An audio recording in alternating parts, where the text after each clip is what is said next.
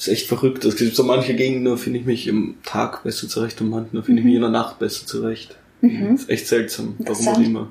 Ich glaube, das ist überall so. Mhm. Nicht nur in Wien.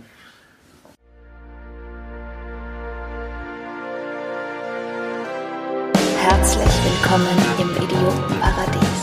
Bitte lehnen Sie sich zurück, schnallen Sie sich ab und genießen Sie den freien Fall.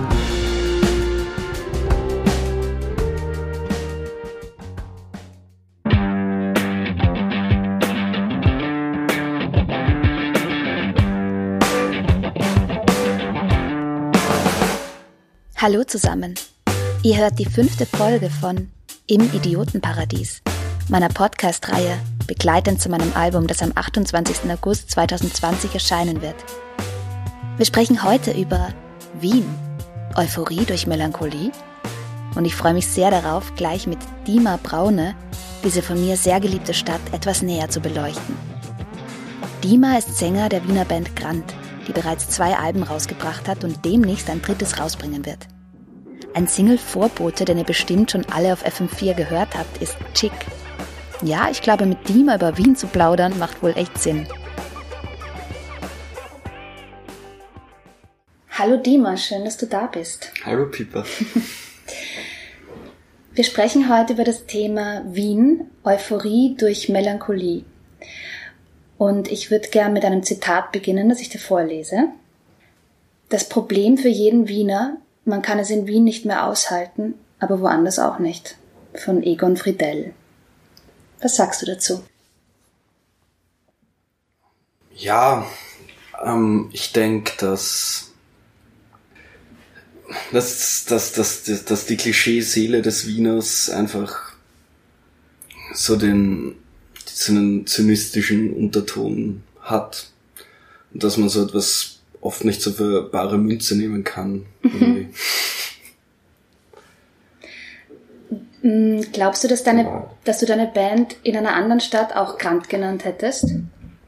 Wahrscheinlich nicht. Ich weiß nicht, wie ver verbreitet das Wort im, in Bayern ist. Wahrscheinlich relativ. aber Ich glaube, es ist im, im, im, im Norden Deutschlands jetzt gar nicht so verbreitet. Also vermutlich eher nicht. Vielleicht, wenn ich Bayer wäre, vielleicht, vielleicht. Aber das hat schon was für dich mit dem, mit dem, diesem Wiener Grant irgendwie zu tun. Also das war schon ein Grund, warum du die Band so genannt hast.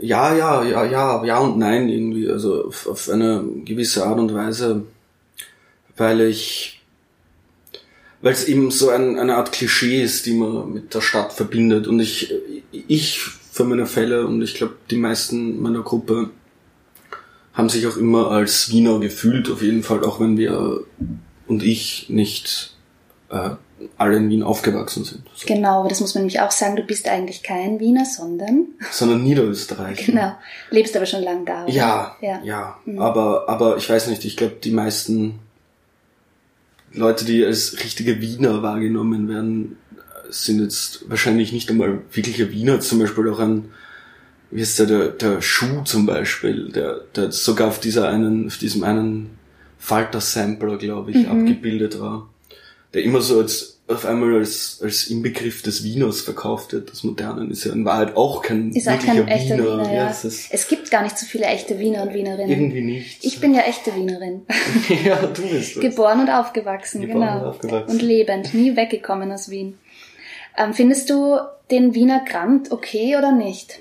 Ja, absolut. Ich finde ihn viel erträglicher als so ähm, geheuchelte äh, Freundlichkeit. So, im- das, das klingt jetzt vielleicht auch hart, aber so so so auf amerikanisch vielleicht Mhm. oder auf oder auf oder in Berlin selbst sind die Leute ein bisschen so, du gehst in einen Kiosk und wirst halt von zwei, drei Leuten angesprochen und so, und das mag man mögen, aber ich mag's nur bedingt. Ich verstehe dich voll. Ich finde das auch, ich finde das manchmal fast beängstigend, wenn man mit so einer guten Laune konfrontiert wird, die so überbordend ist. So Voll. die, also ich meine, so richtig gute Laune, das ist ja schön und ansteckend, aber wenn es halt so aufgesetzt ist, ist es Ja, voll. So, so Frühstücksfernsehen. ja genau, Oder so. total, total.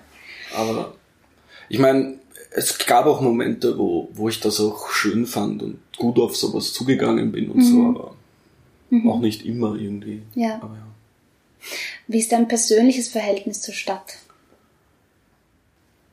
Ich glaube, das hat sich mh, mm, ein bisschen geändert eigentlich mittlerweile. Ich habe ich hab früher Wien ein bisschen glorifiziert, auch bevor ich wirklich dort gelebt habe. Habe auch am Anfang, als ich in, nach Wien zog, es, es sehr zu glorifizieren begonnen. Ich habe auch viele Lieder geschrieben über Wien in Wahrheit. Auch wenn das manchmal nicht so rüberkommt.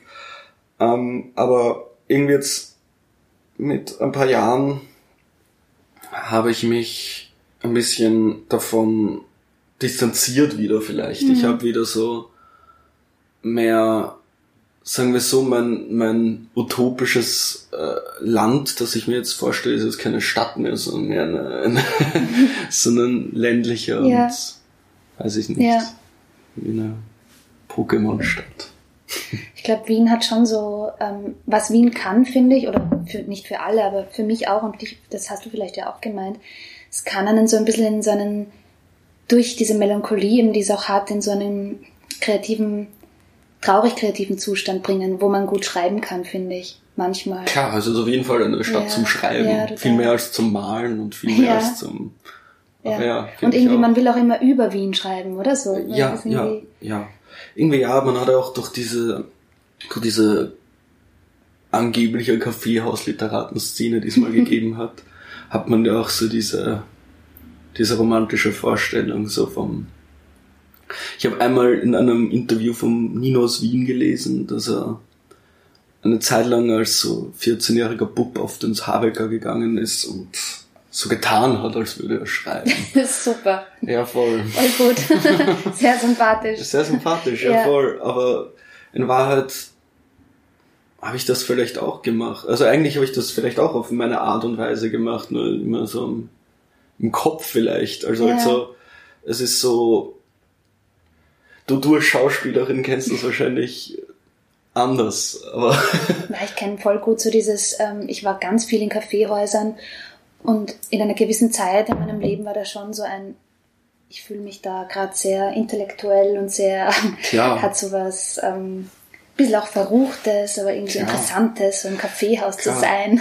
Es war auch sehr interessant irgendwie, weil ich auch damals der Meinung war, ich war irgendwie, als ich so in zur Schule ging und so, ich war auch in Wien in der Schule, ähm, habe ich eigentlich die meiste Zeit, also ab einem, ab, ab einem gewissen Zeitpunkt die meiste Zeit Schule geschwänzt und war dann meistens in Kaffeehäusern. Ja. Mhm. Und ich habe das aus irgendeinem Grund viel lehrreicher empfunden war's als die sicher. Schule. Vielleicht war es das, aber ja, vielleicht auch Fürs Leben halt. Fürs Leben halt. fürs Leben ja, halt. Fürs Leben halt. Schon spannend. Was sind so deine Lieblingsplätze in Wien und magst du vielleicht ähm, da auch die Geschichten dazu erzählen oder ein Platz oder mehrere, wie du oh, magst? Ja, ich weiß nicht, da gibt's, ich glaube, ich habe eh die klassischen halt. Wahrscheinlich wäre ich früher im neunten und nicht weit davon weggewohnt, aber wahrscheinlich so die Strudelhofstiege, mhm. die ist sehr schön und weiß nicht, ich bin oft an ihr vorbeigegangen, weil ich halt mhm. halt dort gelebt habe, lange Zeit. Ja, ich weiß nicht. Natürlich die Parks, vor allem die Parks eigentlich. Ich finde, die Wien hat vielleicht mit Ausnahme von London oder so die schönsten Parks in mhm. Europa zumindest. Und die Donauinsel natürlich. Die Donauinsel, ja. Und das ist eigentlich immer das absolute Ding oder so. Oder auch dann so, so Lobau oder sowas. Das mhm. ist auch, äh, war ich oft, äh, ich oft schwimmen hin und so. Ja.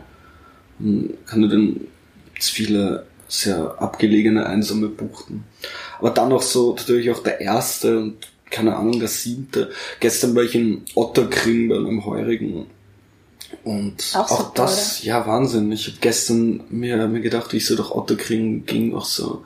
Weil du hast ja dort dann so auch die, die Stadtbahn. Aber aus irgendeinem Grund ist dort in Otterkring die Stadtbahn so, wie heißt das, so, so, so eine Ziegel baut. So, mhm. so, so, schaut so sehr englisch aus irgendwie. Mhm.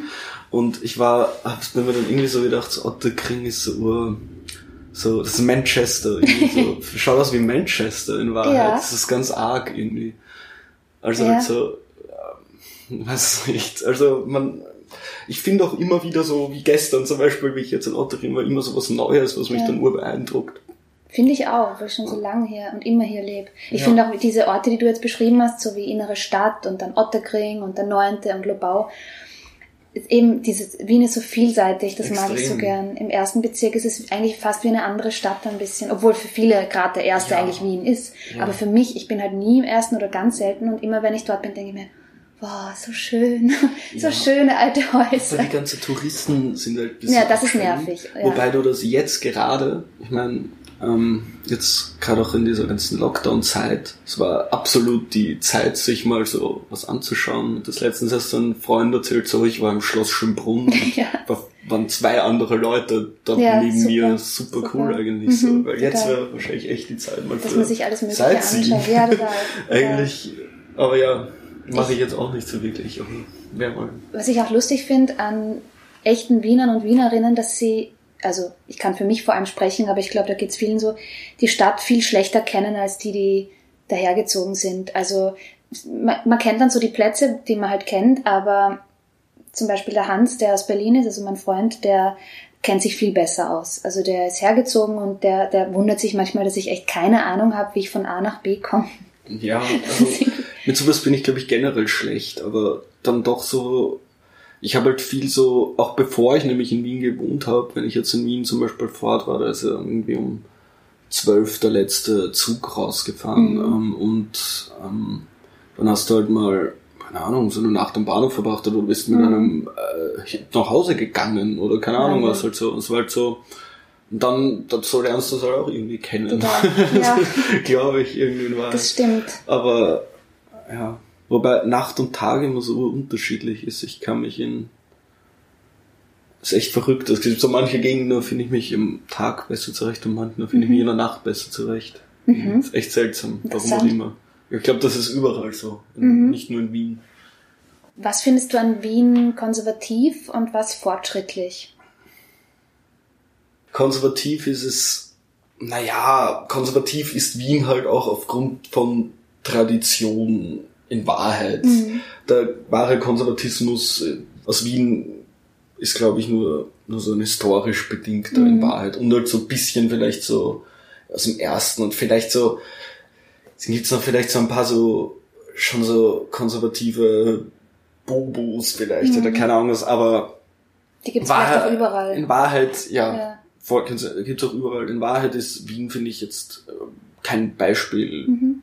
Also es ist eigentlich nicht wirklich konservativ. Ja, also ich meine, so was die Lebensqualität betrifft, was wir auch so für ein soziales Netz hier haben, ist das ja schon im Absolut. Vergleich, ist immer die Frage, in was für einem Vergleich man Absolut, sieht. Ja, schon ja. irgendwie sehr fortschrittlich, aber zum Beispiel halt, wenn man, also wir haben hier keine ähm, Psychotherapie auf Krankenkasse und das glaube ich wäre schon Nein, mal das an der Zeit, also gerade für Wien wäre das nicht schlecht. ist recht, im Punkto Sozialsystem und so ist man sehr Mhm. fortschrittlich in Wahrheit. Aber, aber es ist halt also auch schwer, so wenn du jetzt mal so, so eine asiatische Großstadt jetzt zum Beispiel vor Augen zu haben Ja. und dann wieder in Wien bist und dann, ähm, dann, dann zu sagen, Wien Genau. ist fortschrittlich Genau, in Wahrheit. genau. Also in, äh, in, in Ja. Wahrheit. Aber für österreichische Verhältnisse ist es ja auch fortschrittlich. Das stimmt. Aber, aber, also, Also im Selbst- Vergleich zu Klosterneuburg ja würdest gut, du sagen, ja. ja. Oder selbst im Vergleich zu Graz wahrscheinlich Mhm. oder so. Ja, Weiß nicht, ich habe jetzt eigentlich keinen großen Einblick in Graz, aber, aber ja. ja. Graz ist, glaube ich, eher eine ziemlich, also ist vielleicht da so nicht so ein gutes Beispiel, weil ich erlebe Graz als sehr wenig konservativ und Ja, sehr so sehr jung und stimmt, sehr gute, stimmt, gute. Musikszene auch und so.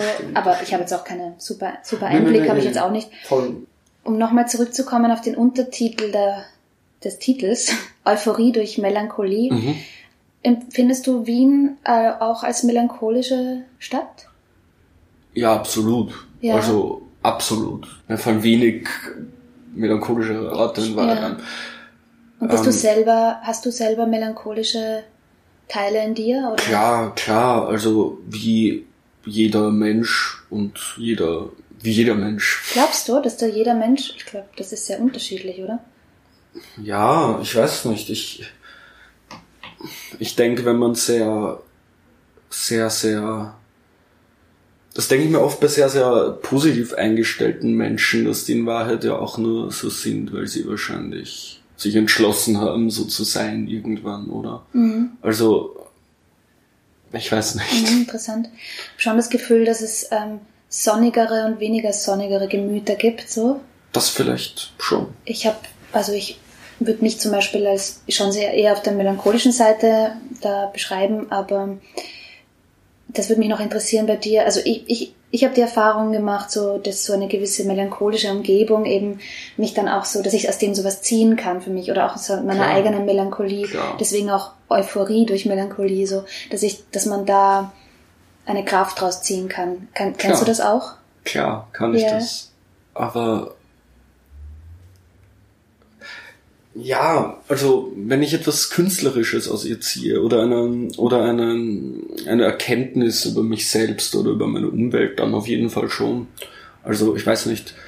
Ähm, aber es ist halt auch, glaube ich, so ein Ding, halt so, wenn du so im einen Extrem bist, dass du dann leicht ins andere so Ja. ausschlägst halt so. Also ich glaube, wenn du sehr euphorisch bist, ist dann auch so jetzt so kokainmäßig, so Ja. dieses extreme andere Down kann ja auch ähm, ähm, kann ja kann ja auch drauf folgen irgendwie.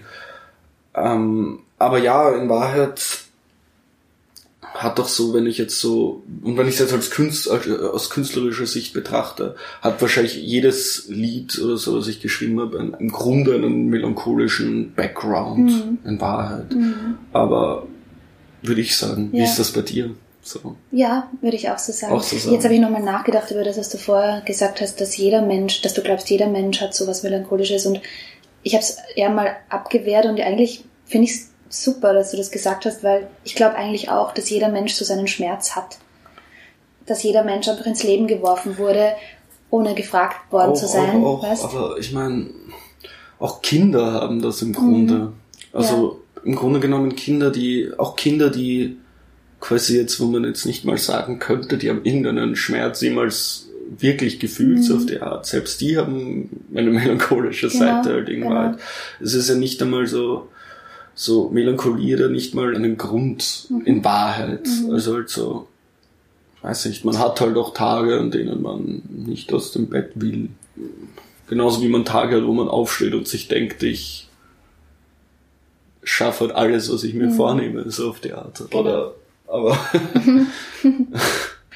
Ich hätte jetzt ähm, zehn Assoziationswörter vorbereitet. Das sind einfach Begriffe, teils große oder ja, eher große Begriffe, die ich dir sage und ich würde dich bitten, darauf einfach assoziativ zu antworten. Du kannst das gerne ausführen. Es kann, aber, kann auch ganz knapp sein oder auch lange erklären, warum. Ganz egal, wie du Okay, magst, okay. okay?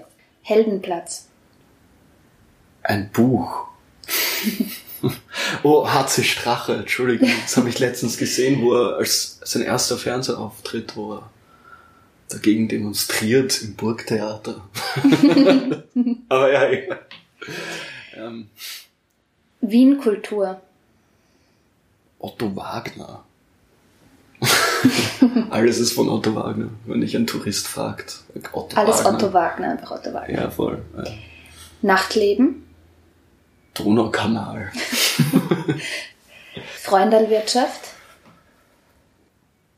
Allgegenwärtig. ich wollte nicht nur Politik sagen.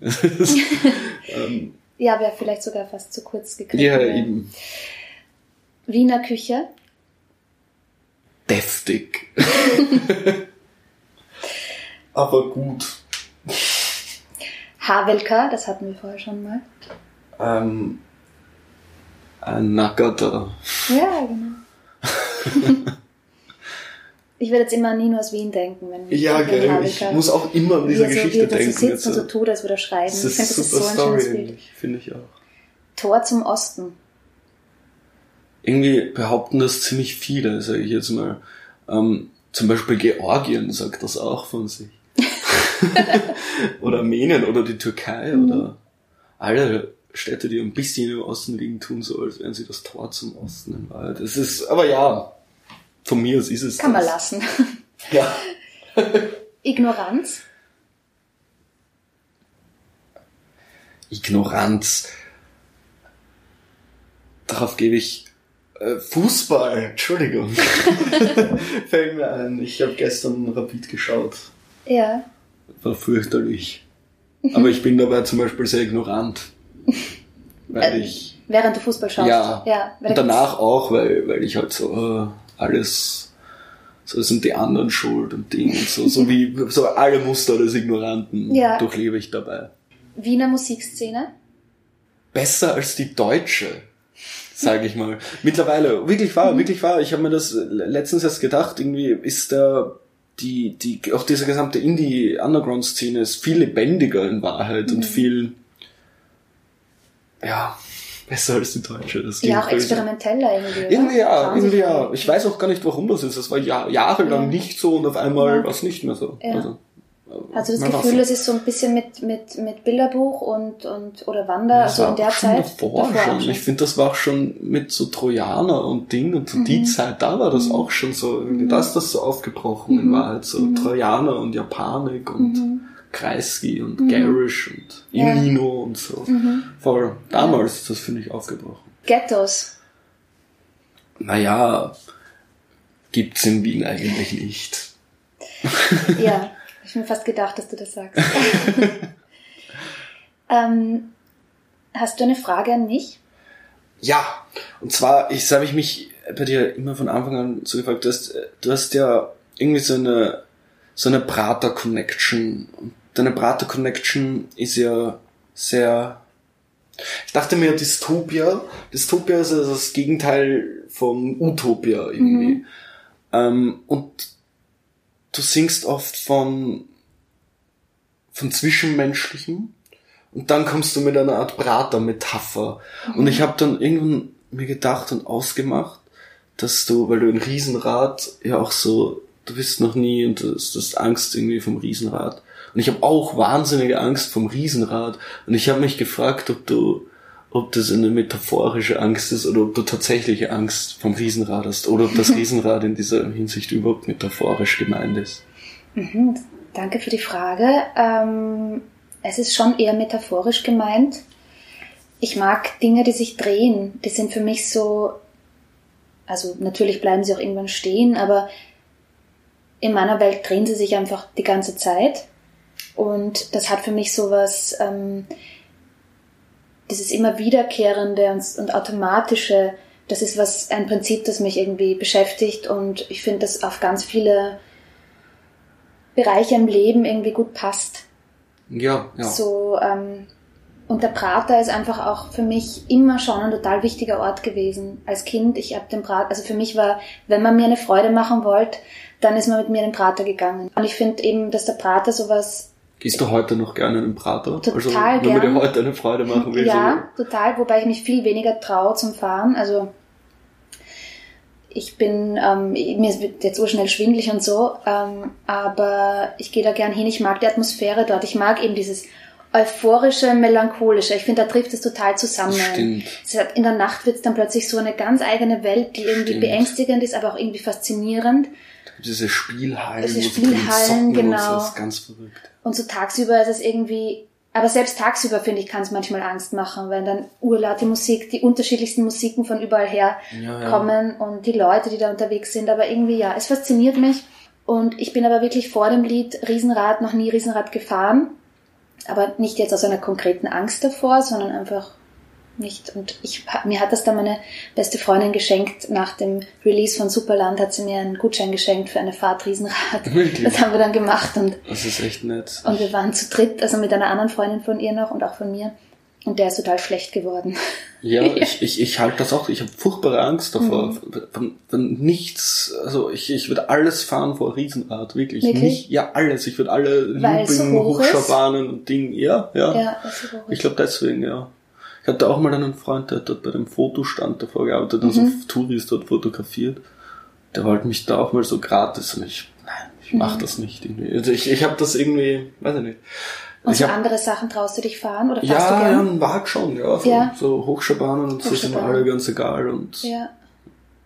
da auch Höhe, wenn es schnell ist, ist mir egal irgendwie. Aber Also dieses Langsame Ja, man kommt ich- nicht raus aus dem Käfig. ja, ja, ich glaube, es ist das ja, irgendwie. ja. Voll. Und so habe ich das auch in einem Lied ein bisschen eben verstanden. Mhm, Voll. Genau wie diese Angst irgendwie. Und das habe ich mir, das war, ich glaube, es war tatsächlich das, den, der erste Song, den ich von dir gehört habe. Glaube ich. Mhm.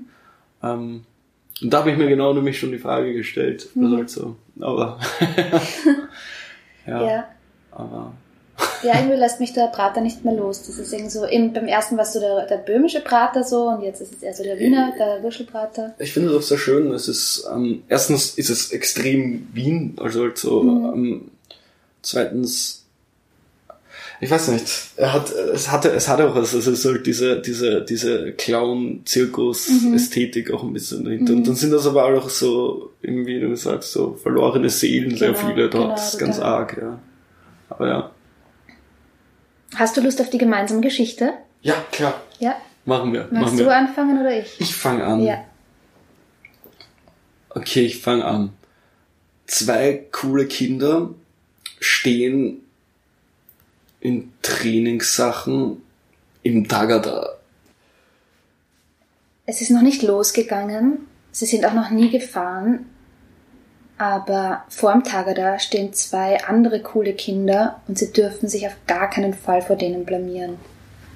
Die beiden anderen coolen Kinder sind zufälligerweise die ungebrochenen Champs im Tagada stehen ähm, und wollen und werden tagtäglich vom vom Tagada Moderator, was ist das, der, der in dieser Mhm. Ja. Hütte sitzt, halt Ja. immer tagtäglich angekündigt als Hauptakt. Das wissen die zwei anderen coolen Kinder, die im Tagada drinstehen, natürlich. Und ähm, müssen sich jetzt einfach vor sich selber und vor denen und vom Moderator beweisen, dass sie es auch drauf haben. Das Problem ist nur, dass ihnen eigentlich schon am Ringelspiel, also im, am Spielplatz schon eher schlecht wird. Aber das eine coole Kind hat immer zum anderen coolen Kind gesagt, Du, wenn es ein bisschen größer ist, ist es nicht so schlimm. Das Kleine ist das Problem. Sobald das Ringelspiel größer ist, kein Problem.